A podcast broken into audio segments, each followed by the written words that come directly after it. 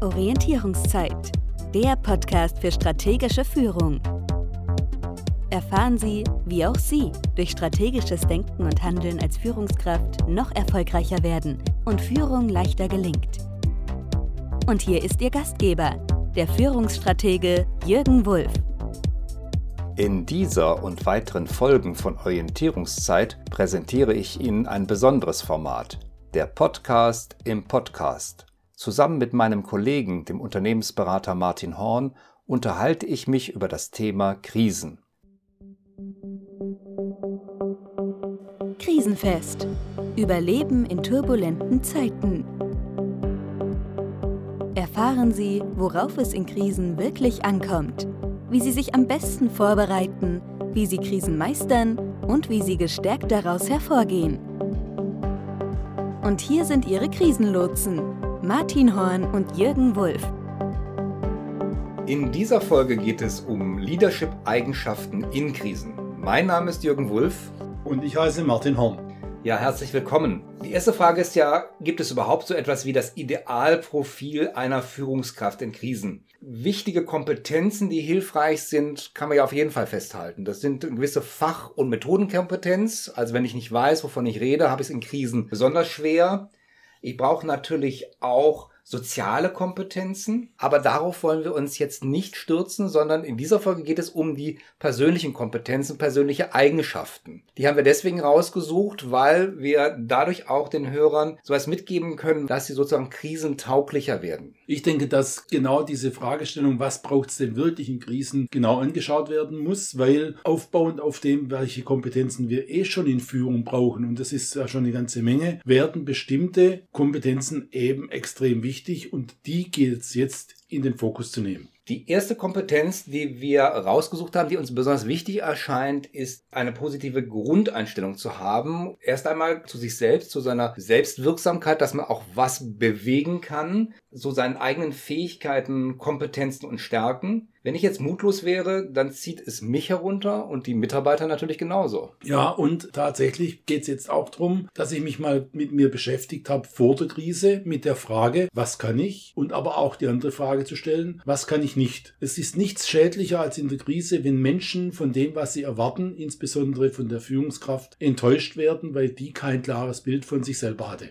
Gleichzeitig braucht natürlich auch die Führungskraft eine positive Grundeinstellung gegenüber den Menschen, mit denen sie zu tun hat. Also vor allen Dingen den eigenen Mitarbeitern, aber das geht auch weiter gegenüber Geschäftspartnern, Kunden und so weiter. Also allen, mit denen ich zu tun habe und auch dort zu schauen, welche Fähigkeiten, Kompetenzen, Stärken, aber auch welche Erfahrungen und welches Wissen wird uns in der Krise nutzen. Also gerade das nochmal auch anzuschauen, die berühmten 4M. Man muss Menschen mögen. Wenn ich Menschen nicht mag und die dann in der Krise sich auch anders verhalten, als ich es gewohnt bin, dann brauche ich sozusagen ein Rückfallbecken für all die persönlichen Enttäuschungen, vielleicht manchmal auch Verletzungen, die sicherlich nicht geschehen werden, wenn es die Krise nicht gäbe. Aber Krisen haben eben immer etwas Existenzielles Bedrohliches.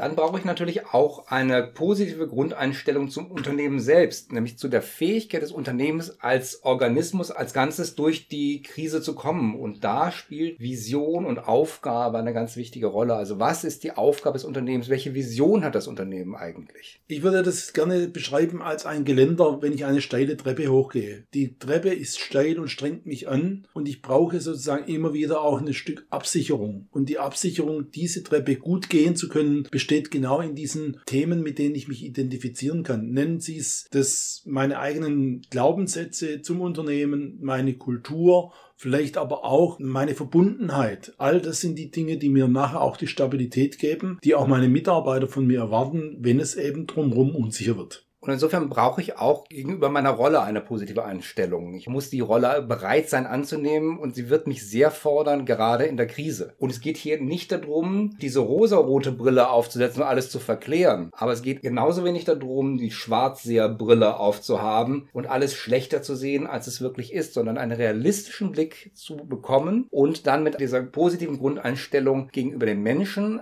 dem Unternehmen, aber auch der Aufgabe an die Krise heranzugehen. Der realistische strategische Blick ist für mich ganz eng verbunden mit einem hohen Grad an Authentizität. Das heißt, ich sage, was ich denke und ich denke, was ich sage. Das heißt, ich teile das und es passt zusammen. Das ist der Teil, den insbesondere in der Krise Mitarbeiter auch von der Führungskraft erwarten. Manche sagen ja, die Führungskraft in der Krise entspricht dem Fels in der Brandung, weil Mitarbeiter, Menschen, die geführt werden und die sozusagen in Abhängigkeiten sind, plötzlich nicht mehr Zahlen vertrauen, sondern eben den Menschen, die für sie verantwortlich sind. Sie können ein kleines Experiment machen, wie denn so Ihre positive Grundeinstellung im Alltag vorhanden ist, indem Sie einfach mal einen Tag lang Ihre Einstellung gegenüber sich selbst, dem Mitarbeiter, dem Unternehmen, den Visionen, Zielen, Aufgaben gegenüber sich deutlich machen. Und Sie können einfach so eine kleine Strichliste führen, positiv wie negativ. Immer wenn Sie merken, dass Sie eine negative Bewertung abgegeben haben, also die Frau Müller, die kann aber auch gar nichts. Ja, Frau Schmidt, die macht das richtig toll, dass Sie das auf Ihrer Liste notieren und dann mal sehen, sind das eigentlich eher negative Bewertungen, die Sie so typischerweise im Alltag führen oder scheint da doch diese positive Grundhaltung durch, die Sie gerade in der Krise benötigen werden? Eine weitere wichtige Eigenschaft in Krisen für Führungskräfte ist die Stressresistenz. Krisen fordern ja nicht nur geistig, sondern sie gehen förmlich auch körperlich an die Substanz. Es wird lange gearbeitet, es fordert einen und auch diese Gefühle von Bedrohung, die durch die Krise entstehen, tragen zu körperlichem Stress bei. Ich denke, das sind ganz wichtige Themen. Wer im Stress steht und Krisen sind Stresssituationen, muss einmal am Tag eine halbe Stunde schwitzen. Das heißt, der Besuch im Gymnastikstudio, also im Gym oder im Fitnessstudio oder die halbe Stunde auf dem Fahrrad ist insbesondere in Krisensituationen wichtig. Ich will aber noch einen anderen Aspekt dazu sagen. Und der ist vielen vielleicht schon aus der Psychologie bekannt. Menschen, die im Normalfall zum Beispiel gute Problemlöser sind, fallen unter Stress immer in die nächste bekannte Verhaltensweise zurück. Das heißt, ist meine eigentlich nächste Verhaltensweise, ich setze mich durch, dann werde ich in Stresssituationen immer mich mehr durchsetzen als verständnisvoll sein. Ist meine zweite Verhaltensweise eben, dass ich gebe auf, dann werde ich in Stresssituationen immer schneller aufgeben, als dass ich das Problem löse. Und sich damit zu beschäftigen und sich dessen klar zu sein, was ist eigentlich meine zweite Präferenz, das kann viel Schaden in Stresssituationen verhindern. Ich erinnere mich an einen Mitarbeiter, der sich in Stresssituationen immer zurückgezogen hat. Also wurde dann erkältet, er trug einen Schal und er zog sich in sich zurück. Wenn das ja Führungskraft passieren würde, wäre sie in dem Augenblick nicht einsatzfähig und würde natürlich auch denen den Mut nehmen und auch die Stabilität, die sie brauchen, die auf sie angewiesen sind. Und das würde in der Krise sicherlich schaden. Die Frage ist ja auch bei der Stressresistenz, wie lange geht mir eigentlich etwas nach? Wenn ich bedrohliche Ereignisse hatte, wenn ich schwierige Situationen durchleben musste, kann ich das einfach wie so ein nasser Hund abschütteln? Lasse ich das im Büro, wenn ich die Tür abgeschlossen habe, durch die Drehtür draußen gegangen bin, geht mir das noch nach oder bleibt es im Unternehmen zurück und ich kann mich wieder regenerieren. Das ist natürlich auch eine Frage der Persönlichkeitsstruktur, wie stark ich an solchen Themen hängen bleibe oder nicht. Aber es geht auch darum zu sagen, ja, ich habe Dinge entschieden, ich habe Dinge getan und ich habe in jeder Situation nach bestem Wissen und Gewissen gehandelt. Und wir werden immer davon leben müssen und damit leben müssen, dass wir vielleicht auch mal Fehler machen. Das heißt, ganz wichtig ist auch barmherzig mit sich selber umzugehen und auch mal zu sagen, auch mir passieren Fehler. Das stärkt dann nicht nur sich selbst, sondern das stärkt auch die Gemeinschaft. Ne? Also diese Barmherzigkeit mit sich selber kann ich auch nach außen noch tragen, indem ich auch für das Stressverhalten meiner Kollegen und Mitarbeiter entsprechendes Verständnis aufbringe. Ja, ich will nochmal unterstreichen, Krisen sind existenziell bedrohlich und deshalb auch immer ganz stark orientiert an menschlichem Verhalten. Die nächste Eigenschaft, die Führungskräfte in Krisen brauchen, ist eine hohe Flexibilität und Anpassungsfähigkeit Wobei du sagst, Anpassungsfähigkeit ist noch zu wenig. Adaptionsfähigkeit ist sogar das Wichtigere. Wo ist der Unterschied? Ja, ich glaube, da müssen wir tatsächlich ein bisschen äh, Wortforschung betreiben oder Erklärungen liefern. Unter Adaption verstehe ich die Fähigkeit, Dinge aufzunehmen und zwar proaktiv. Also nicht nur zu warten, bis ich mich da reingequetscht habe oder bis ich irgendwo reingequetscht wurde, sondern wirklich zu versuchen, da sind neue Dinge. Mit denen muss ich mich auseinandersetzen und die suche ich gezielt und die versuche ich auch wirklich aufzunehmen, weil je schneller ich sie aufnehme, desto besser kann ich in der Situation damit umgehen. Und wenn ich es internalisiert habe, dann kann ich auch die Veränderung Veränderungen, die ja notwendig werden in der Krise, leichter durchführen und auch mit meinen Mitarbeitern mitgehen und sie auch mitziehen. Also flexibel sein heißt für mich entweder tatsächlich mich anpassen an das Neue oder auch, wenn ich erkenne, auch das so flexibel sein, Bestehendes zu behalten. Aber das ist immer ein Endprodukt eines Erkenntnisvorgangs. Das heißt, dieses Nachdenken und Klären muss vorne wegkommen und wenn ich dann weiß, jetzt ist eine bestimmte Aktion gefordert, dann reagiere ich auf das, was jetzt notwendig ist, damit ich möglichst schnell aus dieser Krisensituation herauskommen kann. Und da können Sie, liebe Zuhörer, auch für sich jetzt schon einmal den Test machen, den Praxistest, indem Sie sich wieder beobachten und reflektieren, wie reagieren Sie bei Veränderungen im Führungsalltag? Was macht das emotional mit Ihnen? Vor allen Dingen größere Veränderungen, die Sie durchleben. Ich glaube, dass genau die Frage extrem wichtig ist. Ich will es mal ganz praktisch machen. Es kommt jemand zu Ihnen mit einem Vorschlag, der Ihnen überhaupt nicht gefällt, der vielleicht Ihre gesamte Grundeinstellung hinterfragt. Wie gehen Sie mit so etwas um? Für mich ist ein ganz wichtiges Hilfsmittel das kleine Wörtchen Warum. Und zwar nicht das juristische Warum haben Sie das gemacht, das nachher nach Verurteilung schreit, sondern dieses kindliche, erforschungsorientierte Warum. Wie oft wenden Sie Warum an und wie oft sind Sie schon im Abwehren oder Nicht-Zulassen von Gedanken, die für Sie schwierig sind? Insofern hat Flexibilität wohl auch etwas mit einer internen Offenheit zu tun und Bereitschaft, sich Unbekannten und auch vielleicht Unsicherem zu stellen. Ja, da sind wir natürlich genau am Thema Mindset, würden die Engländer sagen. Also was sind eigentlich meine Grundhaltung, mein Grundverständnis auch von Leben und Flexibilität und Offenheit gehören insofern zusammen, weil nur wenn ich Neues auch zulasse, kann ich überhaupt flexibel sein.